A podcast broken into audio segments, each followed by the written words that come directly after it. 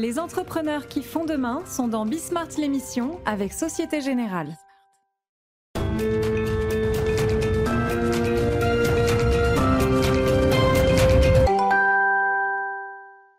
Salut à tous, c'est Bismart. On est de retour. euh, Une nouvelle heure de débat euh, macroéconomique. Voilà, on va, on va rassembler euh, quoi, une, une dizaine de jours d'infos macro avec deux experts de la question et euh, essayer d'avoir des réponses. Pour peu qu'il y en ait. ouais, voilà, je vois Philippe, pour peu qu'il y en ait. Non, il y, a- des éléments intéressants. Le, tout récent, quand même, c'est l'avertissement du FMI qui permet de, de, euh, de replacer un certain nombre euh, de points euh, structurels dans, l'économie française. Il y a la réforme de l'assurance chômage.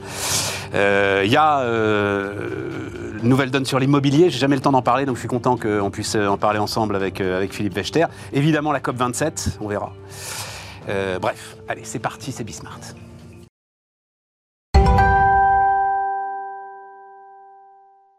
Et donc, on va détailler tout ça avec Philippe Wechter. Salut Philippe.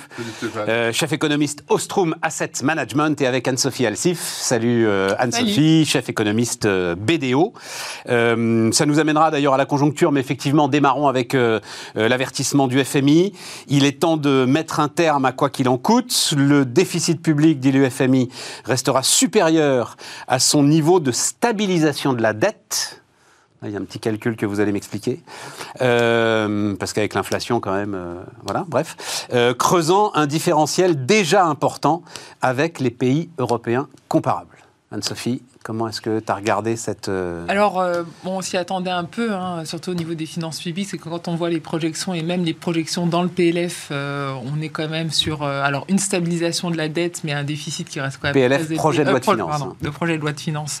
On reste quand même sur un déficit qui reste élevé, mais on est bien sûr au-delà des 3%, on sera à 5% cette année, l'année prochaine, on va rester sur cette tendance. On va pas baisser notre stock de dette de manière significative avant au moins 2027. Donc là aussi, on reste sur une tendance de dette assez élevée. Donc c'est vrai que cet avertissement au regard des finances Mais- publiques euh, était assez attendu. Même un si, déficit euh, de ça- 5% avec une inflation à 6, il continue à creuser la dette? Bah oui. Oui, Enfin, oui, je sais pas si vous voulez. non, non, non, mais euh, euh, oui, on a, on a, on a une. Enfin, il faudrait faire le calcul. Bah oui, parce que de- Enfin, tu. euh, Mais, euh, mais on, on a, on a une situation. Non, ce- ce- T'as la- un PIB en valeur qui va croître. euh, La, la dette devrait se, se- s'améliorer un peu. Bah oui, Non, je se pense, stabiliser, se t'as pas stabiliser. d'augmentation, mais de stabilisation. Ouais, de eux, ils, baisse. or, eux, ils disent, t'as pas de euh, baisse. eux, ils disent, ça va creuser. Alors oui, non, ils disent, ça creuse le différentiel. Ouais. Oui, ça réduit pas, ça réduit pas Ouais. la dette. C'est juste qu'elle va être stabilisée. Voilà, alors que- c'est ça. sans Alors que nos copains, eux, alors que nos copains, eux, vont, euh, vont faire les efforts. enfin, peut-être. On verra. On verra, on verra, on verra. Donc, Nous, après, quand même, sur l'inflation, il faut quand même dire qu'on est euh, quand même toujours en deçà, même dans les prévisions, en deçà des autres pays européens, notamment de l'Allemagne, des Pays-Bas, du Luxembourg. D'accord, mais on est, au-dessus de, cinq- prévision- on est au-dessus de 5% quand même. pour on le, déficit, sur 6. pour le déficit. Non, et pour la- l'inflation. Pour l'inflation, pour le déficit. En France, parle. pour l'inflation en France. Pour l'inflation, on est au-dessus des 6, mais on est inférieur à, aux prévisions en Allemagne, aux Pays-Bas, au Luxembourg. Ok. Cette année, l'année prochaine. On reste au-delà de 6. Ok. Non, mais sur, les, sur les finances publiques, c'est pas la première fois qu'on voit ça dans du FMI. Euh, moi, j'aime bien regarder le, le fiscal monitor euh, et regarder les projections à l'horizon euh, de 5 ans. Euh, là, c'est 2027 dans, les, dans le dernier document. Et ça fait un bon moment que, quand on regarde le, le solde structurel en pourcentage de, de la croissance potentielle, ça fait un bon moment qu'on ne, ne converge pas. C'est-à-dire qu'on reste sur un déficit qui, dans la durée, est élevé, alors que euh, tout le monde euh, voit son déficit euh, se, se- se réduire. Ce qui est normal, hein, quand on, on regarde sur une période de 5 ans, euh, à un moment donné, euh, le- les, choses doivent s'équilibrer. Il y a pas de, quand on est au potentiel, tout doit, doit s'équilibrer. C'est pas le pas le cas. Et le, la remarque qui était faite déjà à l'époque, c'était même avant la pandémie, c'était de dire, en fait, on, on, on réduit les, les- les- les recettes et on a du mal à ajuster les dépenses. On réduit les recettes en baissant les impôts. Et, exactement. Et, et ça, il y en a eu beaucoup hein, d'éléments comme ça. On a beaucoup de mal à réduire les dépenses. Et donc, euh, ce- cette question-là n'est pas nouvelle. Euh, ce qui est intéressant, c'est que euh, le, le FMI, effectivement, mette le doigt dessus euh, aujourd'hui parce que il est probablement temps de, d'ajuster le, le, quoi qu'il en coûte, même si le quoi qu'il en coûte était certainement la meilleure stratégie au moment de la pandémie. Là-dessus, euh, moi, j'ai pas de, j'ai pas d'ambiguïté. Mais après, il faut euh, pouvoir ajuster euh, le tir, et on a un peu de mal à ajuster le tir. Là, ils, parlent, ils sont post-pandémie quand même. Hein. Là, ils parlent du quoi qu'il en coûte énergétique, hein, j'ai l'impression. Hein, voilà. Hein. Juste pour revenir par rapport à ça, sur l'évolution du déficit, avant la crise, on avait une convergence et on avait cet objectif d'être dans les moins de 3%, ce qui était oui, pas mais ça, C'était la prévision de Bercy, c'était pas la prévision de Bercy, c'est la prévision de Bercy, mais après, dans ce qui a été acté, on était dans ces chiffres-là et on avait un meilleur déficit que les prévisions qu'on pouvait avoir en Italie ou en Espagne. Donc on ne pouvez pas dire que tout le monde converge et que nous, on était les seuls à le faire. Non, non, moi je regarde le FMI. Moi je regarde les projections du quand on voit ce qui est effectif et les chiffres de l'INSEE ou de Rostat, avant la crise, on, était, on avait cette convergence aux 3%. Et d'ailleurs, on avait créé énormément d'emplois en 2019, on avait une croissance même potentielle qui était supérieure à nos partenaires européens, donc on était plutôt sur, cette, sur une tendance qui était plutôt positive. Enfin, en tout cas, quand on regarde les données, c'est ça. Et c'est après, en effet, pendant le quoi qu'il en coûte, qu'on a eu qui a été en effet plus généreux en Europe, enfin en France par rapport à d'autres pays, qu'on a pu avoir cette divergence sur le déficit, mais même sur le déficit, hein, à partir de 2026, là aussi, on baisse. Donc on reste pas à 5% tout le temps. Pourquoi aussi? Parce qu'on a une croissance qui va être supérieure normalement l'année prochaine à beaucoup d'autres pays européens qui vont être en récession. Ce ne sera pas notre cas. Et aussi parce que cette année, on a eu plus de recettes fiscales. Je vais parler d'une cagnotte, hein, bien sûr, mais un petit peu plus de recettes fiscales qui étaient euh, prévues. Donc là aussi, dans le PLF, on peut voir. Sauf que Anne-Sophie, c'est super intéressant ce que tu dis. Parce que moi, je, je résume ça à chasser le naturel, il revient au galop. C'est-à-dire que la France euh, a fait un effort de dingue pendant deux ans. On va essayer de se ramener vers les 3%. Et avant la crise, ça fonctionnait. Oui, ça fonctionnait, mais à quel prix Et dès qu'il euh, il y a un moment, une fenêtre de tir qui s'ouvre, on peut à nouveau faire n'importe quoi. Tout le monde a fait ça, et c'est pas toujours le même. Tout le monde l'a fait. Donc mais on fait, dire, tu peux pas dire. Les États-Unis fait encore plus n'importe quoi que les autres. relance qui sont trois fois supérieurs à ce qu'on a eu en Europe. En Chine aussi, ils ont fait des plans de relance partout en Europe. Donc euh, on peut pas dire on a fait absolument n'importe quoi alors que les autres non. C'est pas vrai en tout cas dans les sur la France depuis les années 70, quand on regarde les projections à 5 ans faites par Bercy, euh, on, est toujours, on termine toujours à l'équilibre. Et c'est vrai que quand on se projette, c'est toujours très joli. On n'y arrive jamais. Là, euh, exactement. Là, les chiffres de 2019, on les a. C'est pas des projections, non, non, non, mais... effectifs. tu sais, le, le, le euh, c'est quoi? C'est le truc pluriannuel, là, c'est la LOLF, la loi organique de loi de le truc pluriannuel qu'on n'arrive pas, voilà, les projections pluriannuelles. Et les premières de de Macron, donc après sa, son élection. La première ou la seconde? la première, après la première élection, euh, il y avait euh, le zéro. C'est-à-dire qu'ils avaient programmé, et je me souviens, j'en avais fait des gorges chaudes, et on, on m'y reprendra plus. Et d'ailleurs, un certain nombre d'économistes, peut-être Philippe, je t'avais invité à cette occasion, m'avait dit, vous savez, vous, enfin, vous, êtes, vous prenez vos désirs pour des réalités. Et donc, il y avait le zéro euh, là, écrit. en projection. Là, on peut regarder, maintenant qu'on est en 2022, les, enfin, les chiffres effectifs, parce que ça, on les a. Donc, quand tu parles du déficit et de la croissance, en disant tout le monde converge sauf nous, nous sommes catastrophiques en termes Moi, tu le dis, c'est le FMI, Anne-Sophie. Ah non. Donc, euh, je tiens quand même à. Euh, et on sait aussi pourquoi le FMI. Qu'est-ce qui se passe? Et derrière, il faut aussi voir la lecture euh, politique. Alors vas-y, ça m'intéresse. C'est que derrière, en effet, on a fait donc ce quoi qu'il en coûte qui était en effet plus généreux. On a donc mieux résisté que les autres. Ça, tu es quand même d'accord en termes de, de, de, pertes. On a quand même mieux résisté, mais ça nous a coûté plus cher. on est tout à fait d'accord. Et donc aujourd'hui, ce qu'attend le FMI comme la Commission européenne, c'est des réformes majeures sur l'assurance chômage et la réforme des retraites. Comme en effet, pour des raisons politiques qu'on connaît à l'Assemblée, ça va être plus difficile au niveau de la réforme des retraites. Là, l'assurance chômage, on essaie, mais en tout cas, c'est peut-être pas forcément ce qui était voulu à l'initial si le gouvernement avait la majorité. Eh bien, il y a l'idée, attention, comme les réformes sont sûrement moins importantes que prévu, faites attention à votre déficit public et à vos cheminements de dette, parce que vous aurez peut-être des difficultés vu que vos réformes, euh, voilà, en termes de finances publiques, le seront moins. En termes de soutenabilité de votre dette à moyen long terme. Donc, on voit que quand même, derrière, le message est là, puisque quand on regarde vraiment les chiffres effectifs à court terme, et on peut aussi regarder par rapport aux autres, je suis assez étonné qu'on parle ça, mais on peut aussi parler de l'Allemagne et de la situation, notamment l'année prochaine. on va y aller, on va y aller, Anne-Sophie. Voilà. Euh, si on commence à faire de la comparaison, on peut aller, euh, on peut aller là-dessus. Donc il faut quand même remettre les chiffres au cœur et remettre aussi les projections du FMI. Je rappelle que pendant la crise quand même de 2020, le FMI prévoyait une récession à plus de 10% au niveau mondial, ce qui n'a pas du tout été le cas. Donc il y a aussi un prisme parfois sur l'Europe euh, où on peut s'interroger quand on regarde les crises sur les dernières années, sur les prévisions européennes. sais pas ce que tu en penses au niveau des chiffres. Faut qu'il t'emmène dans les sommets internationaux. Ah, mais je vais, hein, je vais au sommet Banque mondiale. non, mais il faut que tu ailles défendre le, le, le, modèle français comme ça. Pas le modèle cette, cette français. passion. euh, mais pas cette tu peux le passion. faire en anglais, mais en allemand, en espagnol Voilà, aussi. mais juste un petit peu relativiser d'arrêter d'être toujours avec On, a, euh, on en a le discuté, je te donne la parole, mais on en a discuté dix fois avec Anne-Sophie. Un bon jardinier, c'est pas celui qui s'est arrosé. quoi. C'est-à-dire dire, on, on a, on a fait mieux que les autres, simplement parce qu'on on a a... moins baissé que les autres la. Simplement parce qu'on a dépensé. Non, non, t'as dit on a fait mieux. Simplement parce qu'on a dépensé tenu, plus d'argent. Mais on a mieux tenu parce qu'on a dépensé plus d'argent. Donc ça veut dire qu'en en gros, on a fait après moi le déluge. Je suis pas sûr que. Enfin, voilà, c'est toute la question d'ailleurs que pose le FMI. Mhm. Euh, deux tiers des aides dépensées par la France sur 2021-2022 n'étaient pas ciblées. Oui, bah, au début, dans le quoi qu'il en coûte, euh, on le sait, tout le monde. Non, non, non, c'est- c'est c'est- c'est Même pour les aides, 2021-2022. même Là, on pour parle les de l'énergie. là. entreprises, pour l'énergie, l'idée c'était en effet de de- d'essayer de, baisser un maximum les coûts de production, quels que soient les secteurs, quelles que soient les types d'entreprises, pour préserver le processus industriel. Non, là, c'est Bon. qu'on a, on a subventionné, on a rempli le réservoir des, des, des Porsche oui, bah, avec après- les mêmes subventions que le réservoir des R5. Tout le monde n'est pas dans ton cas, n'a pas de Porsche. la majorité C'est bien des pour gens, ça que ça- aurait dû être ciblé. C'est bien pour ça que ça de pu ciblé. besoin de cet argent parce que l'idée derrière c'était quoi quand tu regardes justement comment est fait notre croissance, c'était que la consommation et je le dis tout le temps ici ne s'effondre pas. Donc l'idée c'était en effet on subventionne pour que les ménages qui vont avoir quand même une baisse de pouvoir d'achat euh, en 2022 eh bien ne s'effondrent pas. On voit au niveau du taux d'épargne que c'est mauvais, on est à plus de 15% donc on voit que les anticipations sont mauvaises et si on commence à avoir un très fort ralentissement de la consommation, là on est en récession et là pour nous c'est catastrophique. Donc il y a l'idée de dire comme l'argent n'est pas cher encore maintenant malgré la hausse des taux, on subventionne, on garde la consommation, on garde une certaine Et pourquoi croissance les autres ne l'ont pas après fait parce que, alors les autres, Bah, parce que mais je- non, Pourquoi mais les autres on, pas fait on quoi, de quoi? Du Royaume-Uni. hein.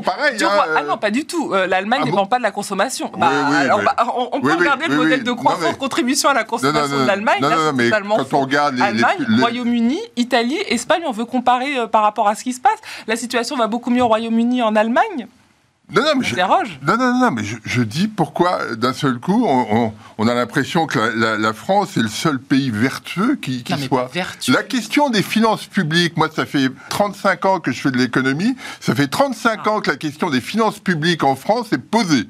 Et, euh, et à chaque fois, on nous dit non, mais euh, demain, ça ira mieux.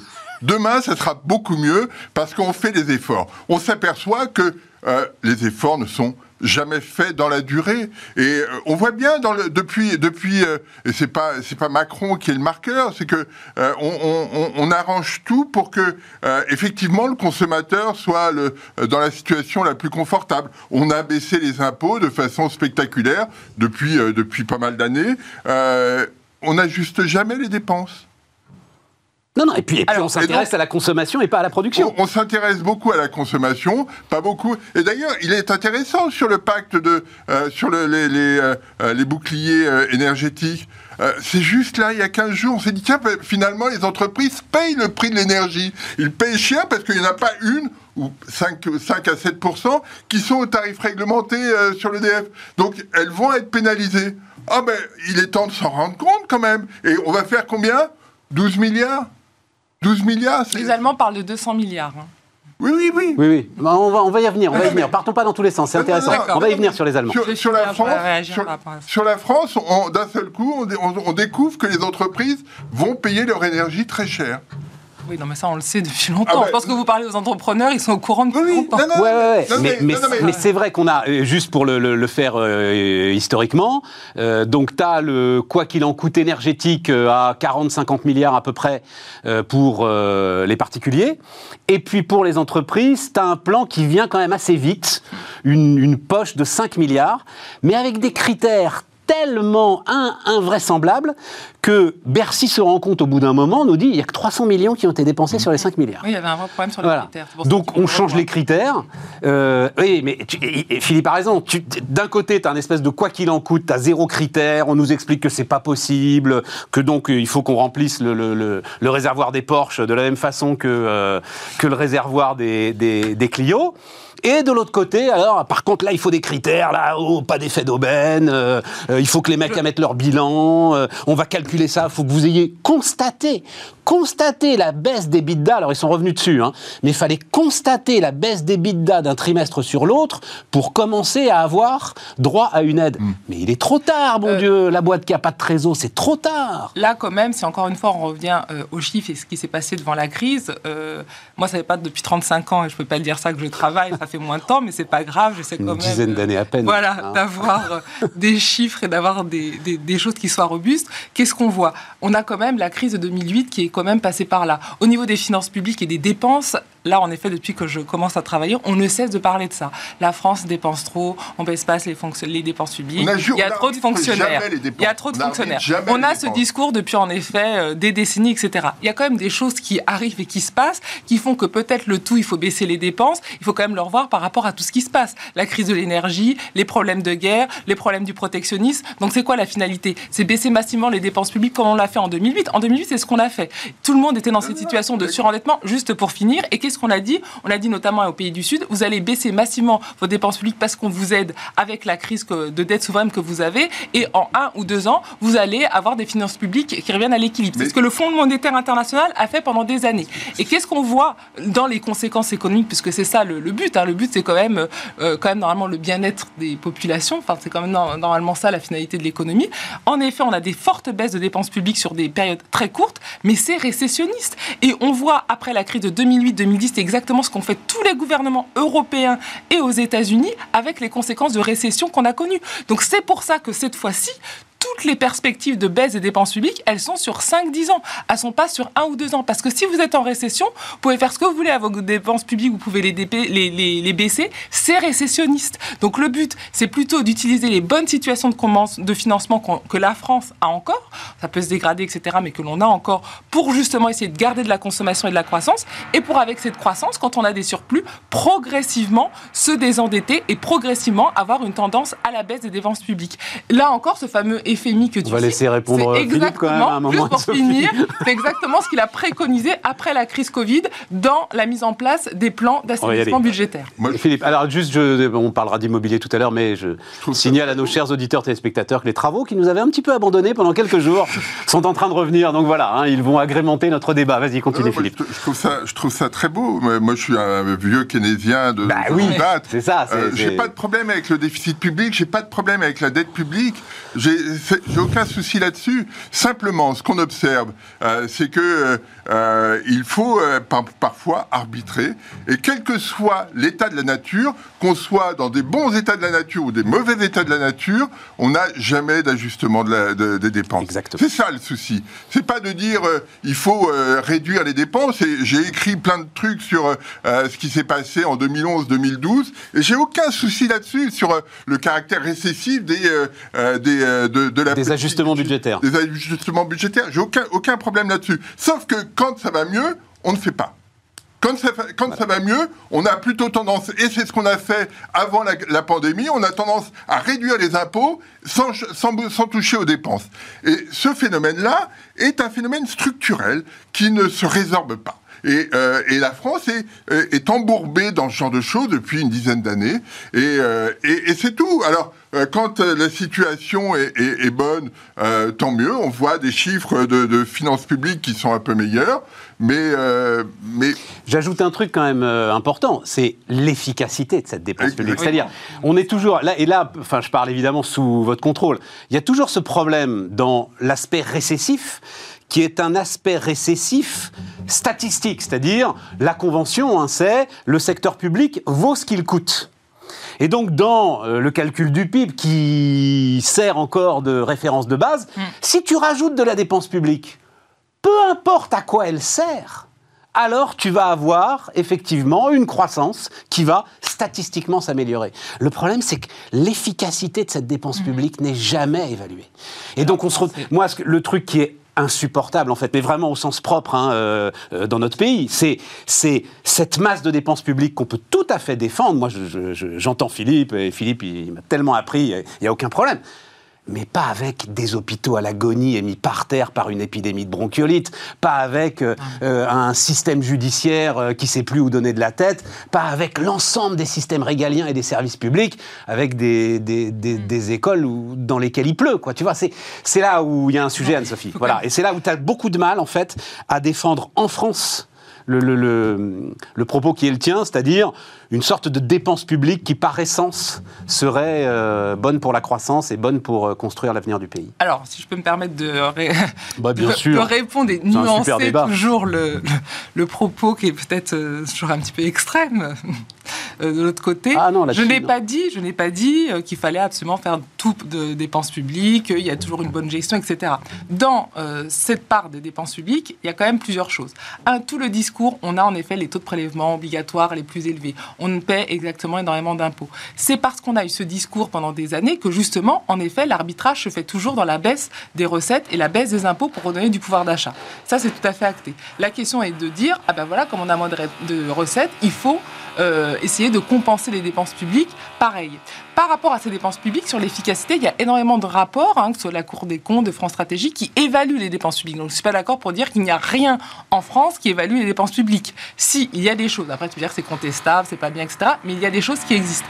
Et quand tu regardes ces évaluations, qu'est-ce qu'on voit? On voit que sur l'efficacité, le millefeuille, il y a des choses à faire. Ça, on ne le dit pas pour 10 à 15% Mais le gros, si tu veux vraiment baisser les dépenses publiques de manière significative, Je veux pas les baisser, je veux qu'elles soient efficaces. Avoir une baisse de 10 Je veux avoir des hôpitaux qui fonctionnent, avoir des profs les heureux, payer le C'est les retraites, c'est les retraites et c'est la protection sociale. Donc c'est le dur. Donc d'un côté, si tu veux vraiment avoir cet impact sur les dépenses publiques, c'est vraiment s'attaquer à ça.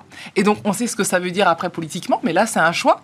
Et de l'autre côté, l'efficacité, bien sûr, ça joue, mais ça joue à la marge si tu veux vraiment avoir une forte baisse. Donc ça, il faut quand même le dire. Dans un contexte, on demande toujours beaucoup plus de protection, tu l'as dit, dans la justice, beaucoup plus d'hôpitaux, beaucoup plus de Je suis pas d'accord. Anne-Sophie. Ça Donc, joue pas. Non, non, non. Je suis. Mais non, mais non, c'est pas si- possible. Si tu prends l'éducation nationale, Covid, si tu prends l'éducation nationale, si tu constates que tu n'as que 850 000 profs face aux élèves sur un back-office de 3 millions de personnes, je suis désolé, t'as pas besoin d'aller euh, chambouler la sécurité sociale pour donner de l'efficacité et donc redonner du salaire à l'ensemble de ceux qui sont au contact des profs. C'est pas vrai. Ça, c'est vrai, mais quand tu parles de la baisse des dépenses publiques dans son ensemble pour être au niveau européen, si tu veux vraiment t'y attaquer de manière significative et que la pente, la pente des dépenses suive celle des recettes, c'est vraiment aux retraites et à la protection sociale qu'il faut attaquer. Ça, je suis tout à fait d'accord. Il y a beaucoup d'efforts à faire pour justement numériser, accroître l'efficacité également dans l'hôpital, on l'a dit, avoir plus d'infirmes, etc. Que je connais Il n'y a moins. pas de débat là-dessus, tout à fait. Mais dans, en termes de pourcentage, cette efficacité en plus sera à la marge. Le gros, ça reste les retraites et la protection sociale. Et ça, c'est un débat, à mon sens, de société politique qui euh, voilà, va pas se trancher là juste en augmentant l'efficacité euh, des dépenses publiques. On a de la marge, mais c'est pas ça qui réglera l'écart qu'on a avec nos, nos voisins européens. Non, mais la, la question. et ça, on le sait dans les rapports. La, la question, quand même, c'est que euh, on- on- je, je ne connais personne qui me dise que euh, tout fonctionne de façon efficace. Mais personne c'est ce qu'on dit, ouais, Ah, Mais non, c'est- non, juste un point. Mais euh, dans d'autres pays euh, où les taux, euh, le- le- les taux de dépenses sont plus, euh, plus réduits, on n'a pas l'impression que les gens aillent moins bien non plus. Donc euh, on, on a le, on a le sentiment. euh, Je crois qu'on est d'accord là-dessus, Philippe. Non, non, on est tous d'accord mais là-dessus. Oui, mais c'est. c'est- c'est, euh, euh, la- la- L'efficacité de la machine d'État, enfin de la machine publique, Hmm. voilà, qui pose Mais un problème. améliorations, ça, il n'y a pas de débat là-dessus. Mais oui, Mais je mais- crois pas que ce soit à la marge, Anne-Sophie, contrairement à ce que c'est tu pas penses. la marge. En termes budgétaires, je pense. Oui. On veut vraiment aller dans le dur, c'est c'est c'est pas là où. Mais on faut veut pas aller dans le dur, on veut que ce soit efficace, et on veut, moi, si, encore une fois... le- le- Donc pas forcément une baisse massive des dépenses publiques. Mais non, mais non, mais non, notamment sur l'école, si tu veux, vraiment, j'ai regardé le sujet de très près. Mm. Euh, Tu, tu, tu- c'est c'est 850 000 profs primaires, secondaires qui sont face aux élèves Mm. et dont il faut absolument doubler le salaire, absolument doubler le salaire si on veut recruter des gars qui euh, bah, aient envie de le faire, quoi, voilà, et que ce soit pas cette espèce de pacte soviétique, euh, vous faites semblant de nous payer, on fait semblant de travailler, qu'on ait vraiment euh, de quoi faire de l'incentive sur ces profs-là. Je suis désolé, c'est 6 milliards par an.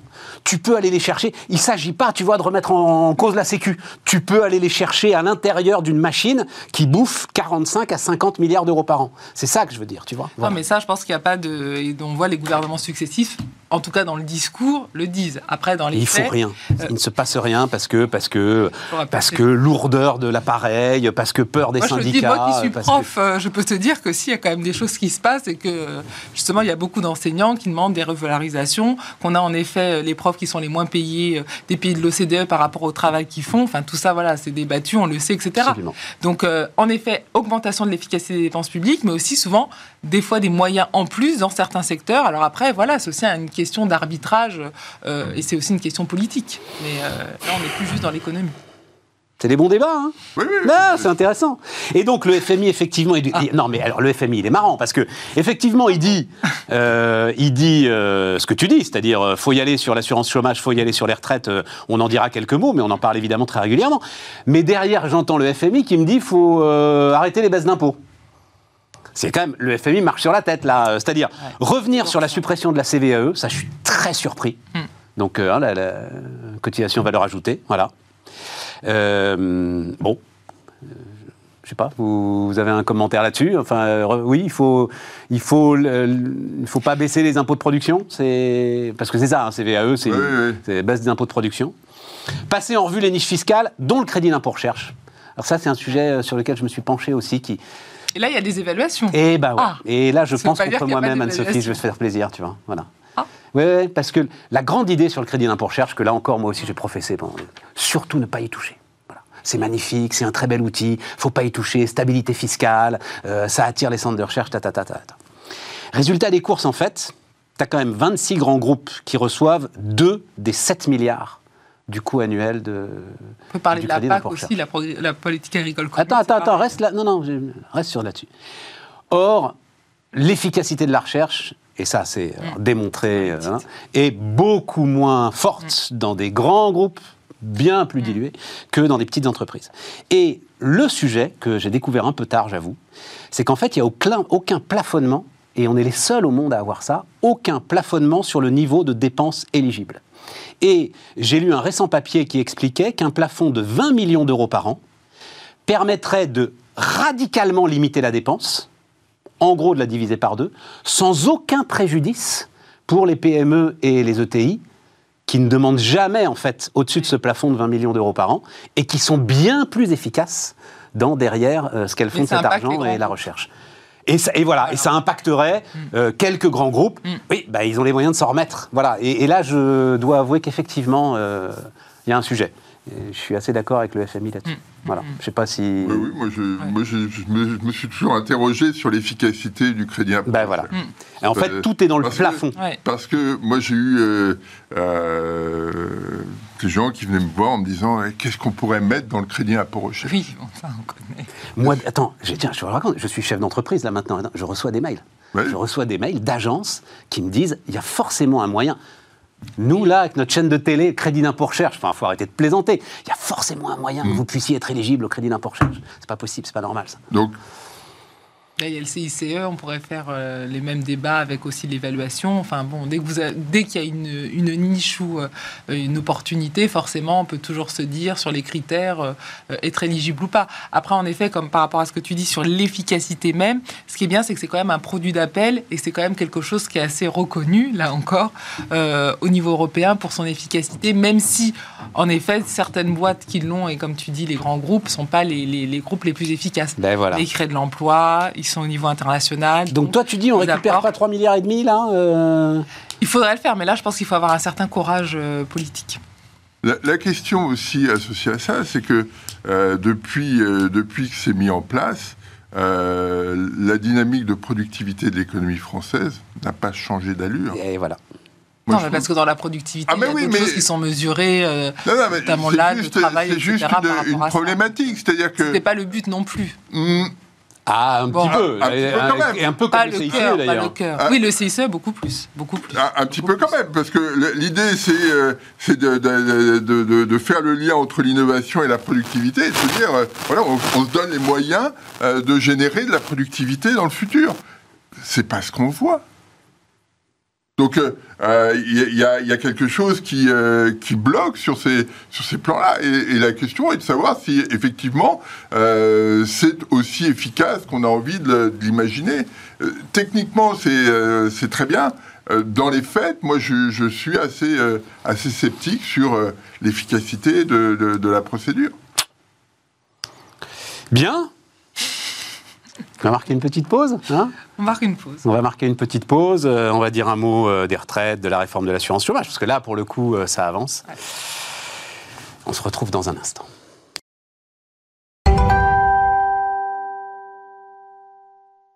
Donc, on repart. Il va falloir créer une, médaille de la défense du modèle français pour toi, Sophie. Je suis flatté. Hein? On n'a pas ça. L'ordre national du mérite, voilà, mais ouais, l'ordre national du mérite, un truc comme ça quand même. Eh ben, euh, donc, alors, euh, les retraites, ah, juste un mot, tiens, on va, euh, alors, réforme de l'assurance chômage, allons-y, puisque, hein. ah. donc, bon, qu'est-ce que, donc, rapidement, enfin, je pense que vous avez tous suivi ça, hein, durée d'indemnisation, donc, diminuée d'un quart à compter du 1er février. Alors, peut-être ça, vous l'avez pas vu, parce qu'il fallait rentrer dans le détail, donc, le seuil de bascule, donc l'idée, c'est que euh, les durées d'indemnisation vont euh, évoluer en fonction de la conjoncture, ce qui paraît pas bête. Hein. Mm. Euh, le seuil de bascule est à 9% de taux de chômage. Donc pour revenir au système actuel, il faut que le taux de chômage dépasse les 9%, ou alors qu'il y ait eu une croissance de 0,8% sur un trimestre. Et sinon, donc, on bascule dans le nouveau système qui va être mis en place euh, maintenant, enfin euh, progressivement, donc à compter du 1er février, avec une durée d'indemnisation diminuée d'un quart et des conditions aussi un peu plus euh, durcies pour rentrer dans la mécanique de l'assurance chômage. Anne-Sophie Alors, euh, voilà, deux, réactions. Hein. Moi, je, mets toujours de côté le côté court terme et le côté long terme plein emploi. Court terme, il y avait l'idée que, voilà, avec le, Covid, beaucoup de tensions, beaucoup de difficultés à recruter, donc en effet, créer des incitations. Après, ce qui est compliqué, c'est que ce qu'on ce voit, c'est que la majorité des, chômeurs qui veulent vraiment chercher euh, un emploi, souvent, quand ils sont excessivement actifs, ils peuvent avoir des difficultés pour en trouver, mais c'est souvent à cause de la qualification, à cause de l'âge. Donc, il n'y a pas un problème, on va dire, de mauvaise volonté de de, chercher. C'est vrai que là, à mon sens, ça s'adresse plutôt aux personnes qui sont en emploi, qui sont qualifiés, donc qui ont le choix de pouvoir changer, qui souvent changent pour améliorer leurs conditions et leurs salaires. Donc là, en effet, peut-être dans certains secteurs, hébergement, restauration, il y a eu beaucoup de changements. Euh, la comptabilité, la finance, la santé, c'est peut-être un peu pour fidéliser et pour favoriser l'embauche parce qu'il y a de la demande. Donc à court terme, ça peut avoir des effets. Après, à mon sens, ça, a vraiment, ça aura vraiment très peu d'impact sur l'accès au plein emploi. Mmh. Le plein emploi, on a 2, 2,5 points voilà, qui nous manquent pour aller chercher les, les personnes euh, en activité. C'est vraiment les jeunes décrochage sans qualification, les moins de 25 ans, et plus de 55 ans, c'est vraiment euh, voilà, des personnes qui sont en pré-retraite ou qui cherchent activement un emploi, mais qui n'ont aucune chance d'en trouver parce que euh, voilà, ils ont 55 ans. Ces gens-là, ça les met dans un grand stress parce que ça fait quand même beaucoup moins euh, de moins d'indemnités. Donc après, ça peut dire, ça peut être des bascules au CSA ou dans des situations économiques compliquées jusqu'à la retraite. si en plus on a un débat de reculer l'âge de départ à la retraite, donc ça c'est vraiment compliqué. Et à mon sens, ça n'aidera pas à aller voilà au plein emploi, en tout cas ça favorisera pas hmm. forcément l'emploi des seniors. Je retiens ce que tu dis, c'est intéressant. C'est euh, pour toi, c'est moins s'attaquer au stock de chômage, pardon d'en parler comme ça, que de désinciter en fait ceux qui pourraient être tentés de se prendre, euh, tiens, la petite période de chômage et qui n'ont pas de problème d'employabilité. voilà, c'est ça. D'ailleurs, je suis assez étonnée parce que c'est vrai que le gouvernement parle d'aller au plein emploi, donc on parle quand même de millions de gens euh, donc à qui on doit trouver un emploi, et après dit on pourra créer entre 100 et 150 000 emplois. Oui. Donc j'ai dit le compte n'y est pas. Oui, oui, oui, oui, j'avoue que ce chiffre, je, voulais, voulais même pas le donner parce qu'il me paraît saugrenu. Quoi. Voilà. Entre 100 et 150 000 emplois supplémentaires espérés en 2023. Voilà, donc à mon sens, on est vraiment dans cette problématique de gérer le flux et de gérer des pénuries dans des secteurs spécifiques suite euh, à la crise Covid. Philippe? Moi, je suis, assez sceptique sur, euh, sur le fait de donner qu'un signal prix sur, euh, sur la question du chômage. On a vu aux États-Unis, pendant la, pandémie, euh, il y a des États républicains qui ont supprimé des allocations chômage locales en disant on va créer de l'emploi. Ça n'a rien fait. Hmm. C'est-à-dire qu'il y avait deux, deux, couches sur l'allocation chômage, une couche fédérale, une couche locale, et les, des, des, États républicains ont supprimé la couche locale en disant les gens vont... Comme ça, les gars vont aller au boulot Pas du tout. Pas du tout. Pas du tout. Euh, ça, c'est le premier point. Parce qu'aux États-Unis, alors attends, tu es sur un taux de chômage de 3%, et donc tu peux te dire que le, le taux de Non, participation on- reste assez on- faible. C'est un socle que tu ne peux pas ramener non, à non, l'emploi de toute façon, c'est ça Au moment, on était à- en pandémie, hein, le taux de Ah, chômage était beaucoup plus élevé. D'accord, d'accord, d'accord. Ça, c'est le premier point. Le deuxième point, euh, quand on regarde les, euh, le taux de chômage par grande région ou par département en France, s'aperçoit qu'il n'y a pas de convergence. C'est-à-dire que euh, euh, le, vrai souci, c'est euh, euh, que euh, vous, êtes, vous êtes chez vous. Euh, est-ce que vous allez, euh, si vous êtes à Valenciennes, euh, est-ce que vous allez à Marseille pour trouver un job? Non. Non. C'est un vrai On, on- on fait. euh, il y a, les, les ch'tis avaient, euh, le, le film Les ch'tis avait euh, mis ça en avant en disant euh, Je suis à Corrélé à l'immobilier, hein, Philippe. oui, oui, mais il n'y a pas que ça. Il n'y a pas que ça. Oui. Et il y avait un, un- un- un interview ce matin dans la presse de la Manche. Euh, J'ai vu ça et, et je trouvais ça intéressant. Là, il y a une. Il y a des institutions que j'ai découvert à ce moment-là par, euh, par euh, euh, département où on discute des, co- des conditions de, de travail, un truc un peu officiel. Et, euh, et ils ont fait un sondage dans la Manche. Alors c'est très localisé. Vas-y, vas-y, vas-y. Mais euh, la question du salaire n'était à aucun moment dans le, dans le sondage qu'il faisait euh, l'élément clé pour reprendre un emploi. C'était des questions de proximité, euh, des, prox- des questions euh, euh, de- d'une certaine, d'un certain confort, si je puis dire, de facilité de- d'accès. C'était pas la question du salaire. Là, tu me surprends beaucoup. Mm. Non, non, mais je, je cite ça. L'autre point, quand même, qu'on a, qu'on a tous vu euh, dans ces questions euh, euh, sur euh, les, les difficultés de recrutement, parce que c'est un peu lié à ça, c'est que euh, quel- si moi je, je suis à Paris, euh, j'ai un job, ma femme a un job, euh, si euh, je trouve une opportunité, si je tombe au chômage, je trouve une opportunité à Brest, quelle est l'opportunité pour ma femme de trouver un job à Brest?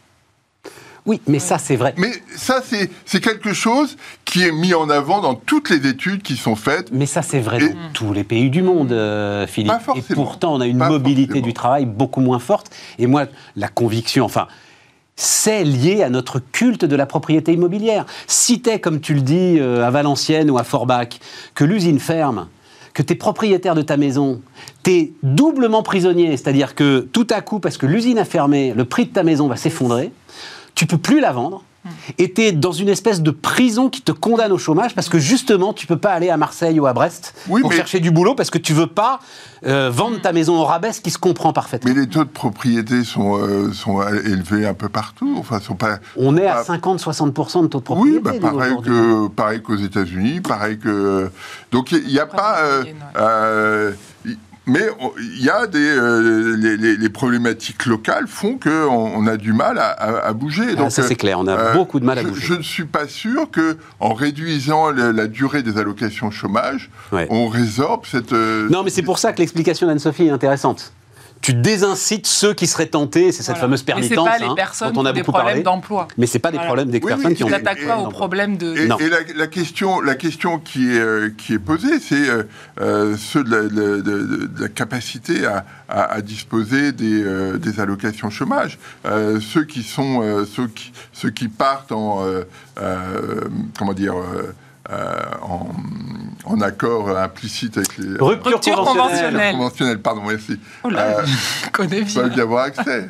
Donc- Bien sûr. Oui. Donc, oui, mais ça veut dire, euh, C'est- ça veut dire que Bismarck existe euh, grâce à une rupture conventionnelle, Oui, oui. je l'ai beaucoup raconté. oui, oui, mais ça veut dire, c'est- non, mais ça veut Eh dire oui. que Voilà quelque chose de bien, tu vois. Ah mais, Non, mais, mais ah, ça, hein, je, je C'est- l'ai ça- défendu. C'est peut-être aussi sur ces points-là que ce que disait Mm. Anne-Sophie. C'est-à-dire que euh, je fais une rupture conventionnelle, je, change. euh, je change, je, je prends mon temps, etc.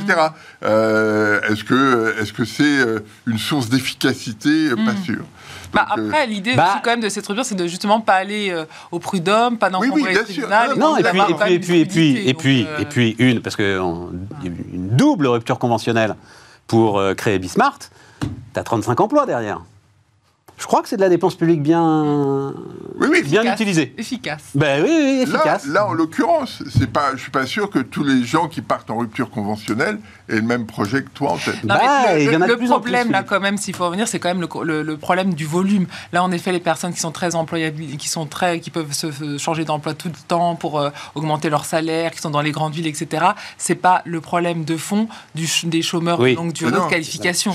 Donc, en termes de volume, alors on peut dénoncer, là, ça ça va augmenter, mais c'est pas ça le, le sujet. Si on vraiment veut s'attaquer au chômage, c'est vraiment employabilité et âge, Exactement. surtout dans un contexte où on augmentait l'âge de départ à la Et retraite. tu vois, Anne-Sophie, et tu vois, Anne-Sophie, ça, Mm. ça va nous ramener au cœur de notre discussion de tout à l'heure. Donc, mais oui, c'est un sujet de formation. Exactement. Qu'est-ce qu'on a fait avec ce merveilleux Ah, compte personnel de formation de Ah, Madame là, Pénicaud complètement. On Là, a complètement. ouvert grand les vannes et on se retrouve à devoir recapitaliser France Compétences à hauteur de 11 milliards d'euros. Mm, Euh, un truc qui déjà est financé en grande partie par les entreprises à hauteur de 40 milliards d'euros. Et donc une fois encore, tu vois, c'est on ouvre grand Mm. Il y les une bonne c'est idée, la dépense effet, il publique, n'y a c'est pas formidable. une bonne allocation de ces dépenses Exactement. aux personnes qui ont besoin de, vraiment de la formation. Et même pour les personnes qui sont en décrochage, le problème, c'est que c'est pas souvent un problème d'emploi. On dit, ah bah oui, on va créer ça, supprimer le RSA, etc. Demain, la personne va trouver. Mais non, souvent, vous avez des problèmes de logement, vous avez des problèmes d'insertion sociale, vous avez des problèmes sociaux qui sont beaucoup plus généraux. Donc, vous avez besoin d'un vrai suivi qui soit pas uniquement l'emploi. Souvent, l'emploi, c'est la résultante de toute l'amélioration de la situation. Et ça, ça demande en effet des moyens. Et c'est là où vous arriverez au plein emploi. C'est pas, euh, en effet, en ayant ce type de mesures qui peut fluidifier à court terme et qui règle pas, à mon sens, le problème de fond. Sur les retraites, c'est juste. Alors, je vais là, comme ça, parce que je le traîne depuis, euh, en fait, depuis l'interview d'Olivier Dussopt, qui doit, ça doit être il y a à peu près euh, 10 jours. Donc, elle, les dates de péremption là commencent à être dépassées. Ouais, mais. Alors en fait, c'est un, c'est un tweet de, euh, du jeune économiste Maxime Sbailly qui m'a, euh, qui, m'avait intéressé. Donc effectivement, cette interview d'Olivier Dussopt, je l'avais lu, c'était de, la- langue de bois euh, infernale. Sauf pour dire qu'on ne toucherait pas à l'argent des retraités. Et, Maxime avait écrit on, est, entré en gérontocratie. On ne touche pas, certainement pas, à l'argent des retraités, alors que euh, le pouvoir d'achat des retraités est euh, supérieur aujourd'hui au pouvoir d'achat de, de ceux qui travaillent euh, en moyenne. Et pour dire aussi, non, juste je finis, on ne toucherait pas aux régimes spéciaux des petits rats de l'opéra et de la comédie française, métiers très particuliers qui usent les corps. Je Ça, trouvais c'est le cas quand même. la comédie française J'ai Ah. trouvé qu'il y avait un tout petit peu d'indécence par rapport au mec qui passe sa journée derrière un marteau-piqueur, Oui. si tu veux. Voilà. Ça- franchement, je- les petits rats de l'opéra, d'accord, pourquoi pas. bon. Mais la comédie française, faut être sérieux. Mais sur le, le côté. Bon, voilà, gérontocratie, oui, sur le côté gérontocratie, Oui. on ne touche pas aux retraités. J'ai parce que c'est eux qui votent. Quand j'ai vu ton, ton, ton, ton, ton papier, quand tu nous as envoyé ça, j'ai pensé à une seule personne, Balladur. Pourquoi Pourquoi Je ne rajeunis pas. C'est 95, Balladur. 95, Balladur, le Premier ministre. Sophie était pas Euh, née. Hein. L'orientation, même, tout de même. l'orientation, c'était plutôt sur, euh, euh, sur les personnes âgées. Bah oui. C'était son, euh, son, euh, Ah, j'avais oublié ça. son, Son idée, quoi. son son- son- sa, sa capacité à se faire élire reposait sur, Sur les vieux. sur les vieux quand il était Premier ministre. Mais tout le temps, partout, la capacité. Macron, la, Oui, oui, mais la- pyramide des âges des électeurs de Macron est effrayante. Oui, oui, mais je, je trouve que c'est lui qui, le premier, a vraiment Mis en place. mis ça en avant. Et, euh, et ça ne- c'est une idée qui a 30 ans. Ouais, ouais. Nous, on fait des, des prévisions à 2050 hein, sur la, la population. Donc, euh, on voit en effet pour la France que c'est que c'est quand même très, très compliqué. hein. Euh, le, le- la proportion des plus de 65 ans en couple ou seul, donc les ménages euh, seuls ou à deux personnes, va exploser hein, d'ici 10 ans. Euh, on voit aussi que les ménages avec 3 ou 4 enfants euh, vont complètement s'effondrer. Donc, la norme sera de plus en plus un couple avec enfants qui vont baisser et vraiment des ménages qui seront seuls, euh, avec des proportions à plus de 2050 qui vont être à plus de 20%, donc c'est vraiment colossal, et avec aussi, on le voit, une grande polar- polarisation par région. C'est-à-dire vraiment ces populations qui vont aller dans le sud-ouest, l'est, et par contre, on va dire, voilà, le nord, et on va dire les littoraux qui vont rester plus actifs et le centre aussi qui va rester, euh, qui va beaucoup, beaucoup vieillir. Donc ça pose vraiment les problèmes des infrastructures. On parlait de la dépense publique, quelle allocation, parce que là, en termes d'hôpitaux, de toutes les infractions, les infrastructures, Déserts ça va- médicaux. ça va être euh, colossal. Les problèmes de logement, puisque comme les familles avec enfants vont être en minorité beaucoup moins importantes, bah, ce sera aussi compliqué d'avoir l'histoire de logement. Donc là, c'est vrai que... Ok, mais ça répond pas à ma question, Anne-Sophie. Est-ce qu'il faut aller taper dans la pension des retraités pour Bah, euh, aller chercher un petit peu d'équilibre à ce Euh, alors même s'il y a aussi beaucoup de disparités, hein, Moi, je mais vote oui. économiquement, c'est vrai que que ce soit en termes de patrimoine foncier et en termes en effet de, de pouvoir d'achat, euh, ça va poser une vraie question sur l'arbitrage par rapport aux actifs. D'où le problème sur, euh, sur Il le y a une financement de la question- retraite Il y a une question très simple là-dessus. Euh, comme le dit Anne-Sophie, euh, on, a une population qui vieillit, Mm. euh, mais les retraites, elles sont payées sur ce qui est produit par les actifs. Actifs. Ouais. Et donc, euh, si, euh, euh, si à un moment donné, on n'incite pas les actifs à travailler davantage et à récompenser ce travail, euh, les, euh, euh, les, les retraités n'auront plus de moyens non plus. Enfin, Après, les taux d'activité des 25-55 ans hein, sont, Oui, sont mais la priorité, donc, mais si tu veux- c'est un problème de nombre, c'est pas un problème. c'est Et une c'est pour ça que je question dis, si tu c'est veux. une question que la- d'incitation aussi. Ouais, Pas mais le truc forcément d'incitation, c'est que le ministre exclut, tu vois. C'est-à-dire, il te dit tout est sur la table, hein, c'est la grande concertation, sauf ça. Sauf ça. Le seul truc totalement exclu, euh, Politiquement, tu vois, c'est de toucher. C'est trop compliqué, c'est que c'est c'est c'est qui c'est que derrière tu perds les élections. C'est la, question euh, qui était posée par Édouard Philippe euh, quand il avait désindexé les retraites euh, Tout à fait. Au, au début. Euh, ça s'est très mal passé. Donc, on- Enfin, il avait hop, rajouté de la CSG. Ouais, Oui, oui. ouais. Non, mais on- hop, on a mis ça. Non, puis l'indexation avait été Ouais. euh, altérée aussi. Donc, on- hop, on met ça sous le tapis parce que on, on veut surtout Et on pas voit pendant le Covid les études entre la perte de pouvoir d'achat chez les retraités et chez les moins de 25 ans, les étudiants. Euh, voilà, c'est vraiment colossal. On a vraiment toute une génération qui s'est paupérisée euh, dans des proportions assez importantes et bien sûr qui ont moins d'aura médiatique parce qu'ils votent moins. Mais par rapport à cette question, hein, euh, comme vous l'avez dit, bah, c'est sûr, euh, le, le financement des retraités, c'est les actifs. Et à mon sens, c'est pas vraiment un problème d'incitation parce qu'on voit que les taux d'activité quand même des 25-55 ans sont quand même assez élevés, même si bien sûr euh, il y a encore beaucoup à faire sur le chômage. Mais à mon sens, c'est pas vraiment ça en termes de volume toujours hein, pour avoir l'argent pour financer. Et ça va quand même poser la question de l'immigration, euh, qu'on le veuille ou non. hein. On voit que l'Allemagne, euh, ça a été quand même leur recette. Donc à un moment, il faudra euh, peut-être accueillir des gens pour pouvoir les taxer rapidement. Ça, c'est une autre question. J'adore ça. Mais oui, oui, oui, tu m'avais déjà dit ça, Oui, Sophie. C'est une ça et- C'est comme ça qu'il faut présenter. Les mecs de Bah. droite, c'est comme ça qu'il faut leur présenter l'immigration. C'est ça. une base taxable. C'est ce qu'avait dit Anne-Sophie. Là, les gars, ils vont. Excusez-moi. Ah bah, et, et c'est pas moi qui le dis. Il y a beaucoup de pays qui, euh, il y a beaucoup de pays qui ont une cette base vision. taxable. Ouais, mais Et tout c'est notre plus sujet, efficace tout notre du sujet, taux de natalité. notre immigration est malheureusement sous-qualifiée et qu'elle est peu taxable. Mais bon, on en Ça, a beaucoup, autre beaucoup sujet. parlé. Et qu'elle n'est pas aussi importante que cela. Oui, mais on en a beaucoup parlé autour de cette table. Donc, euh, attends, Philippe, Philippe, non, non, parce que je veux le temps tourne très vite, euh, parce que dans euh, le sujet aussi gérontocratie euh, et rupture générationnelle, il y a euh, l'immobilier. Euh, et et, euh, les courbes, alors on, va voir tes, tes merveilleuses infographies. Euh, donc on la voyait en chiffres, hein, on a eu tous le chiffre sur l'effondrement euh, des ventes de logements. Euh, Logements neufs. et des logements neufs et, et peut-être même des mises en chantier. Quand on le voit sur la courbe, c'est euh, c'est encore plus spectaculaire. Euh, là, il se passe quelque chose là. C'est conjoncturel, purement conjoncturel, parce qu'on sait bien aussi qu'il y a euh, des problèmes sur les chantiers d'approvisionnement, euh, toujours Ah aujourd'hui, euh, de main-d'œuvre, de ressources, etc. Et donc les chantiers traînent. Euh, mais euh, mais c'est peut-être un peu plus grave que ça, quoi. Ben, il y, a, il y a- il y a plusieurs choses. Il y a- je pense qu'à court terme, il y, a, il y a une question de, de financement. Le- le- Voilà, c'est ça, avec la remontée des taux Le d'intérêt. financement a, a augmenté de façon significative. Mais ce qu'on voit, c'est que euh, pour l'instant, les, euh, les banques ont plutôt amorti le choc.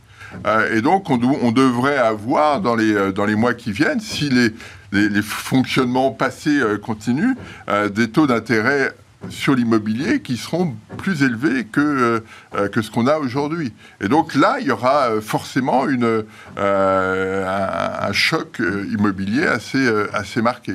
On n'est pas dans le cas américain où les taux d'intérêt remontent au même temps que les- les- le taux de, Pas 7%. du, du T-bonds, euh, mais on voit bien qu'il y a un décalage qui s'opère. Ah oui, mais alors attends, Et- ce que tu me dis là, c'est que l'effondrement donc qu'on a vu sur ta courbe, qu'on peut peut-être remettre, on n'a encore rien vu. Parce Ça- que quand les banques ne Alors- pourront plus euh, lisser la, la- la courbe de hausse des taux d'intérêt, euh, ça va être encore plus cher finalement. L'accès à l'immobilier va être encore plus compliqué. Absolument. Il y a, il y a ce, ce risque-là euh, qu'il faut pas, qu'il ne faut pas exclure. Juste un point quand même. Euh, L'immobilier en France, euh, on en parle souvent, il y a rarement de crise. Euh, La dernière crise, c'était au début des années 90, euh, quand euh, euh, il y avait eu des phénomènes spéculatifs très forts sur Paris. En 2008, euh, quand euh, euh, la grande récession euh, explose, euh, le niveau des stocks de logements euh, en France est bien supérieur à tout ce qu'on voit partout ailleurs, aux États-Unis, en Espagne ou en Angleterre. Pas de crise de l'immobilier en France. L'État est intervenu très, très massivement pour lisser les, pour lisser les choses. Donc, C'est pas non, ça qui m'intéresse moi. non, non, non, mais c'est. Non, non, non, non, mais non. Il n'y a pas de crise parce qu'il y a une énorme crise. En fait, il n'y a pas de crise sur la valeur parce qu'il y a une crise terrible sur l'offre. Le Ah problème, ben, c'est... on a toujours ce problème-là. Mais bien, sûr. Et, Mais- et on en revient à ce qu'on disait de gérontocratie, c'est-à-dire les propriétaires, en fait, sont ravis d'avoir un capital stable même en. Alors, si on regarde sur 20 ans, une augmentation de dingue, là, peut-être que ça va se stabiliser, au détriment, en fait, de ceux qui débarquent et, Et qui ont de moins en moins accès au Absolument. logement. Ah non, non, mais on est, on est d'accord là-dessus. effrayant. On est C'est- d'accord là-dessus. Voilà. Il y a- il y, a deux choses qui jouent. Il y a ce, ce phénomène euh, et puis le fait que euh, on, est, on a tous tendance à s'agglutiner autour des métropoles. Il y a, il y a plein d'endroits où euh, les, les prix de l'immobilier vaut pas grand-chose. Mm. Euh, et, euh, mais euh, on, on a le sentiment que les jobs vont être créés à Paris, Bordeaux, Bah, moi, euh, quand même, avec Lyon. le télétravail, on voit que même les villes moyennes ont, ont Oui. beaucoup Oui, oui, faudra, il faudra que- rééquilibrage. faudra aller voir ça d'ailleurs, parce qu'effectivement, il y avait eu une explosion. Je me souviens de euh, euh, Orpi qui parlait. C'était les villes cathédrales. Donc en fait. euh, Reims, euh, Évreux, On a etc. fait une Tu vois, voilà toutes les villes moyennes, Chartres, Orléans, etc. qui ont, et tout. qui ont vraiment augmenté. pas mal. Donc il y a un Il faut voir Faut aussi- voir ce qu'il en est aujourd'hui. Après, il faut, il Il faut voir l'accès aussi. euh, Il y, a, il y a toujours des, des effets TGV. On l'a vu sur Reims, Très juste. on le voit sur la Bretagne. euh, donc il faut être prudent dans le, dans le découplage, si je puis dire. Après, ça peut être, euh, tu vas me dire, tu restes très positif et optimiste, on mais ça peut être aussi un, un signal. Même si on dit qu'il y a une augmentation des taux d'intérêt, on reste quand même dans des, dans des taux qui sont fixes, on reste quand même dans des taux empruntés à 1% pendant 20 ans. Je rappelle, en fait, c'est une anomalie économique. Oui. On s'y est tous habitués, mais c'est juste pas normal. Oui, Donc, et- même si ça augmente un peu, on peut pas parler de taux de crise à 7-8% comme on a dans d'autres pays ou à vrai. des taux variables. Donc déjà, il faut peut-être reprendre un petit peu de recul. Puis l'autre élément, à un moment, on a 15% de, de- de taux d'épargne, qu'on a en effet cet investissement dans l'immobilier, qui est vraiment le placement phare des Français à cause du vieillissement de la population. Eh bien, si on a un signal prix, en tout cas qu'on a moins de rendement, peut-être que ça peut créer des incitations pour enfin acheter et investir dans du productif, c'est-à-dire par exemple les, les entreprises. Et ça pourrait être euh, une opportunité, hein, parce qu'on voit que tous les outils euh, Mais Anne-Sophie, de- il faut que les gens se logent. Non, mais il faut arrête. construire, dans il faut toute investir dans, dans toute l'Europe, aux États-Unis, les gens ne se logent pas. Ils ont Non, pas non, de, non, non, il y a pas un- euh, en y a pas Europe, un en déficit. Europe, en Europe, en Allemagne, commence etc. un petit peu en Allemagne, pas. mais il n'y a pas non, un déficit de 500 000 logements par an. non, en France, on a une aversion au risque et donc du coup, on investit massivement dans l'immobilier. Là, pour le coup, il y a plein d'études, toutes les évaluations le montrent. Et donc, même si tu as de ton capital 5 à 10% vu la masse d'épargne et d'investissement dans l'immobilier que l'on a, qui va vers le productif et l'entreprise, déjà, ce sera une énorme avancée. Donc, ça peut être aussi un effet prix de dire, bah voilà, diversifier et au lieu de passer 20-30 ans euh, dans cet investissement-là, qui est indispensable, qui est très important, notamment à la retraite, parce que quand tu es propriétaire, c'est là où euh, tu es beaucoup moins dans la pauvreté que si tu ne l'es pas, eh bien peut-être qu'on peut aussi diversifier et investir dans d'autres dans d'autres choses. Philippe te dira, ça fait pays- 30 ans que je fais de l'économie, ça fait 30 ans, moi je me souviens, c'était Jacques Chirac qui commençait à parler, qui avait créé les premiers produits, soi-disant... Exactement, qui euh, marchent jamais. Qui marchent jamais. marchent jamais parce que, parce, que, parce que par définition, investir dans le capital productif, c'est prendre du risque. Or, les gens qui investissent pas- sont averses au risque et donc assurance vie. euh, C'est pas qu'une question de risque. C'est Question de risque. Si tu dis que le rendement est supérieur, on peut aussi changer. Mais le problème, c'est Bah, une question hein. d'asymétrie de l'information et Ça de mauvaise connaissance. les gens veulent du capital garanti. Et, tu- et tu ne peux Mais pas. c'est pas garanti, hein. forcément, tu laisses tout sur ton livret d'épargne avec autant d'inflation où tu investis dans des zones qui après Ah oui, baissent, pas de forcément aujourd'hui. Mais tu as de l'inflation maintenant. Mais globalement, avec cet aspirateur de l'assurance vie en fonds en euros, euh, capital garanti, etc., tout ce que tu as pu créer depuis 30 ans pour essayer d'inciter un peu vers le capital Non, productif. On parle juste de diversifier un peu, on va pas l'aspect- changer complètement le L'aspect profil. immobilier, comme tout le monde veut habiter au même endroit, euh, celui qui a investi dans Paris, euh, quoi qu'il arrive, il- n'a il a pas fait un mauvais choix. Et euh, si euh, à- dans d'autres villes, euh, dans le, la, la fameuse diagonale du vide ou je ne sais quoi, euh, là, il y a- il y a eu des, des- il y a des, de, de vrais mauvais choix qui ont été faits sur l'immobilier. Mais si vous investissez à Paris, euh, à Lyon euh, ou, ou à- ou à- ou dans d'autres villes, euh, quel est le risque Quel risque vous prenez Oui, mais ça Au- pose au la cas- question d'une population en effet vieillissante et donc des gains de si- productivité qui vont être de plus en plus population, elle faibles. vieillit partout. Elle Ce qui me permet de dire, ce qui me permet de dire, ce qui me permet de dire pour finir, mais je suis sûr que Anne-Sophie verra un bon signe. que les Champs-Élysées sont rétrogradés. Alors dis donc, Milan eh. Donc je ne sais pas si vous avez vu le dernier classement, il, a été, il est sorti hier, hein, des- de- donc c'est Cushman et Wakefield qui fait ça euh, annuellement, c'est devenu un must sur les avenues les plus chères du monde. Ah. Donc euh, la 5e avenue retrouve euh, sa première place. Euh, en deux, il y a la grande avenue de Hong Kong dont je n'essayerai pas de prononcer le nom. Et en trois maintenant, tu as la Via Monte Napoleone. Je ne sais pas si tu as déjà arpenté, Philippe, la Via Monte Apole- Napoleone. J'ai jamais eu cette chance. Ça me donne envie d'y aller, d'ailleurs. Euh, à Milan, qui est la troisième avenue la plus chère du monde, devant New Bond Street euh, à Londres et devant les Champs-Élysées. Bah, les Champs-Élysées, c'est quand même pas. euh, C'est intéressant, hein Très attractif, si. Bah. euh, J'aimerais vivre c'est- sur les Champs-Élysées. Non, non, Non, non, c'est les plus chers, c'est pas moi, Ouais, c'est euh, euh, Louis Vuitton qui achète vois, une Oui, boutique et tout oui, ça. oui. Non, non, non, non, non. Mais la, la question, la me- question c'est quand tu es parisien, est-ce que tu vas sur les Mais champs voilà, c'est personne. Jamais. Voilà, c'est ça. Donc, tu vas sur la 5 Voilà, c'est ça. Voilà, Bon c'est, euh. C'est pour ça que, bon, Bon, on est assez d'accord. mais enfin quand même, via Monte Napoleone. À On ira. Voilà. Hein, on ira faire un tour. J'ai dû, j'ai dû y aller parce que je, je, je vois pas. euh, mais je- Ça t'a pas sauté aux yeux, tu t'es pas dit waouh non, mais, je- mais comme je suis allé souvent à Milan, euh, mais je sens. C'est à côté de la Scala ou pas? J'en sais rien, qu'on jamais. Je sais pas. Nos auditeurs téléspectateurs, eux, ont été à Milan, eux, ils savent. Euh, on vous racontera ça. Dès qu'on aura le temps d'y aller, on vous racontera ça. Merci à tous. Demain, donc, euh, Aurélie Planex. Et nous, on se retrouve évidemment lundi pour de nouveaux débats. Salut.